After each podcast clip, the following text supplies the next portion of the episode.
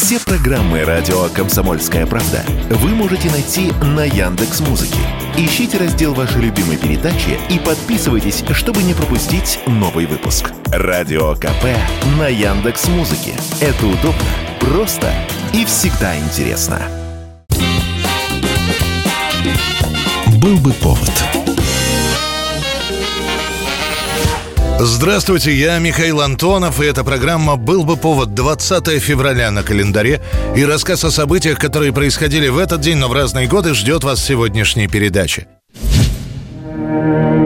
1945 год, 20 февраля. Хотя Великая Отечественная война еще продолжается, исход уже всем понятен. И, наконец, в Ленинград и в Москву начинают возвращаться эвакуированные во время войны музейные коллекции. В Ленинград прибывают картины из Эрмитажа, в Москву из Уральской эвакуации приезжает коллекция оружейной палаты.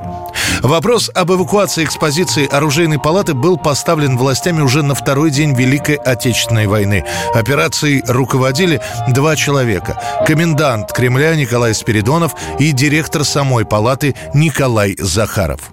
Как и в Первую мировую войну, кремлевские сокровища отправляются в глубокий тыл, в Сибирь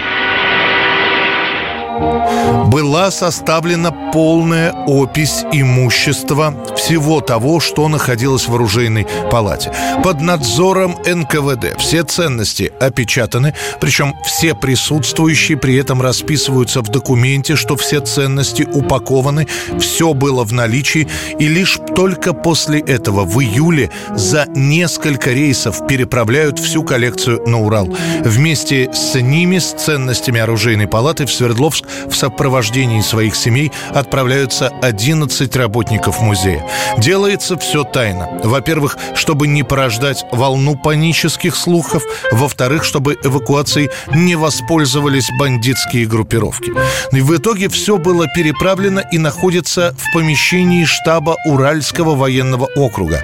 Причем большинство солдат, которые охраняли эти ящики, прибывшие из Москвы, даже не догадывались, что в них, в этих ящиках, находится ценностей на несколько миллиардов рублей, в том числе знаменитая шапка Мономах. Работники музея жили там же, в штабе, и чтобы не терять времени, они за эти три года войны занимаются реставрацией экспонатов, составлением полного каталога и описания того, что находится в оружейной палате, а далее, получив свои ордена за сохранность коллекции, сотрудники вместе с сокровищами оружейной палаты вернутся в Москву. Сокровища вернутся в Москву в день, когда столица впервые будет салютовать Красной Армии, одержавшей победу под Орлом. 1978 год, 20 февраля. Выходит указ о награждении генсека Леонида Брежнева главной советской наградой – Орденом Победы.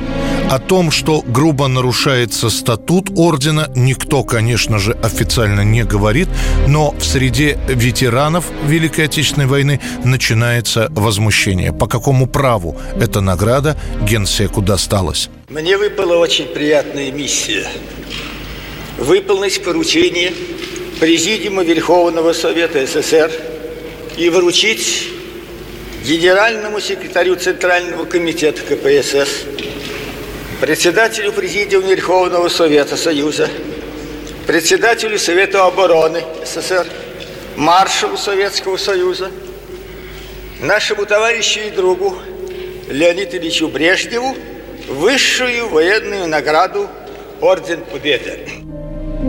Согласно статуту, Орден Победы вручается лицам высшего командного состава Красной Армии за успешное проведение боевых операций в масштабе нескольких или одного фронта, в результате которых в корне меняется обстановка в пользу Красной Армии.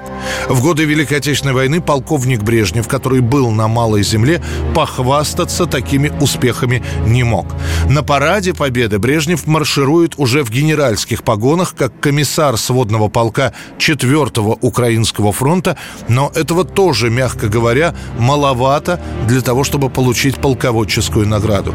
Но, тем не менее, к 1978 году решено еще раз порадовать 72-летнего руководителя страны и все-таки победу орден вручить. Принимая эту награду, я думаю прежде всего о своих боевых друзьях, о солдатах, матросах, офицерах, генералах, Правда, никто не думал, что награждение Брежнева Орденом Победы вызовет такое возмущение среди ветеранов. Доходит до того, что в адрес Кремля начинают приходить бандероли с боевыми медалями и орденами. Дескать, ну раз Брежневу мало, то пусть и мою медаль за взятие Будапешта себе возьмет. Никаких карательных санкций по отношению к отправителям не было. Бандероли им возвращались обратно со штампом «Адресат не обнаружен». Лишь под самый занавес перестройки в 1989 году покойный, вот уже как 7 лет Брежнев, будет лишен этого ордена, а награждение орденом Победы Генсека признают недействительным. 1999 год, 20 февраля.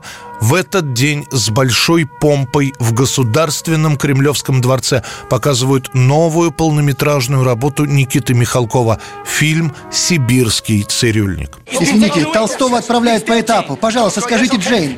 Она должна прийти на вокзал. Сейчас, прямо сейчас. Идемте к нам, у нас такой праздник. Я не могу, сэр. Скажите Джейн. Хорошо, хорошо, она должна прийти. Не закрывайте дверь, у меня еще гости будут. Михалков, когда-то снявший Марчелло Мастрояни в ленте «Очи черные», продолжает практику приглашений иностранных актеров в свои проекты. На этот раз в ленте, помимо российских исполнителей, британцы Джулия Ормонд и Ричард Харрис. Бюджет для картины непомерный 35 миллионов долларов, что для современного русского кино на тот момент является рекордом. Деньги на съемки не только российские, но и французские, итальянские и чешский. Одна бы страна такой проект просто не потянула. Сценарий «Сибирского цирюльника» опубликован еще полгода назад, и все желающие могли его прочитать и представить себе, как можно снять историю о любви молодого юнкера императорского училища Алексея Толстого и американской авантюристки, как бы ее сейчас назвали, эскортницы Джейн. Капитан Мокин сегодня дежурный, поэтому я думаю, у вас есть минут десять. Прошу вас, помогите. Не дайте ему бросить училище.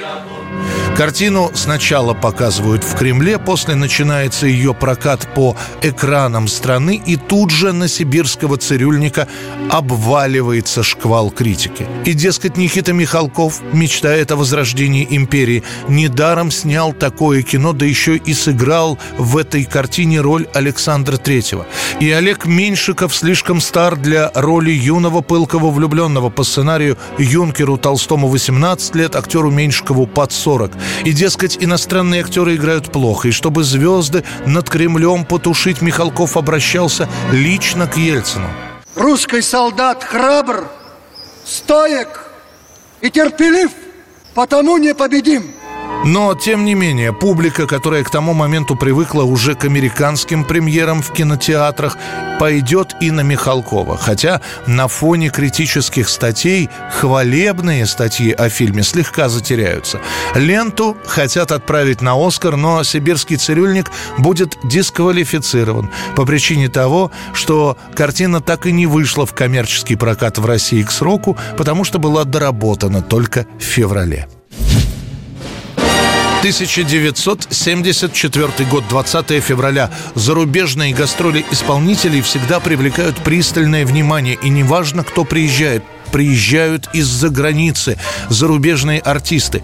И когда Москву посещает японский вокальный квартет «Черные утки», билеты на это событие достать практически невозможно. На самом деле в Москву японцы уже приезжают в звании легендарного ансамбля, который поет не только собственные песни, но и специально для Советского Союза адаптированные под японский язык песни, знакомые нам. Начиная с 60-х годов этих японских товарищей, темных или черных уток, периодически выпускают на пластинках. Сначала в нашей стране в 60-м году выйдет диск «Гигант», на нем около восьми песен на японском и английском. Далее квартет, который в оригинале называется «Дагдакс», появляется регулярно на сборниках «Мелодии друзей», «Музыкальный калейдоскоп» и так далее. В 74 году японцы в Москву привозят все самое лучшее из своего творчества. Но если неизвестные песни на иностранном языке зал воспринимает хоть и доброжелательно, но без оваций, то вот когда четыре певца начинают исполнять всем известные песни, им подпевает весь зал. Это был рассказ о событиях, которые происходили в этот день, 20 февраля, но в разные годы. В студии был Михаил Антонов. Встретимся завтра. Был бы повод.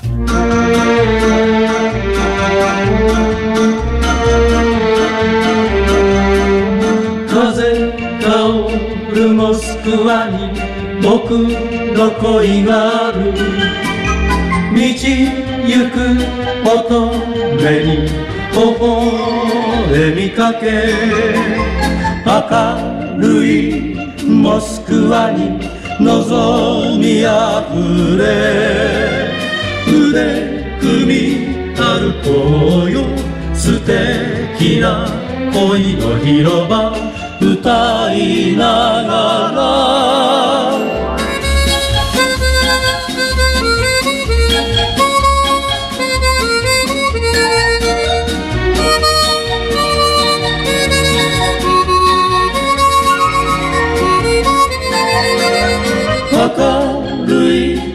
モスクワに望みあふれ腕組み歩こうよ素敵な恋の日 Был бы повод.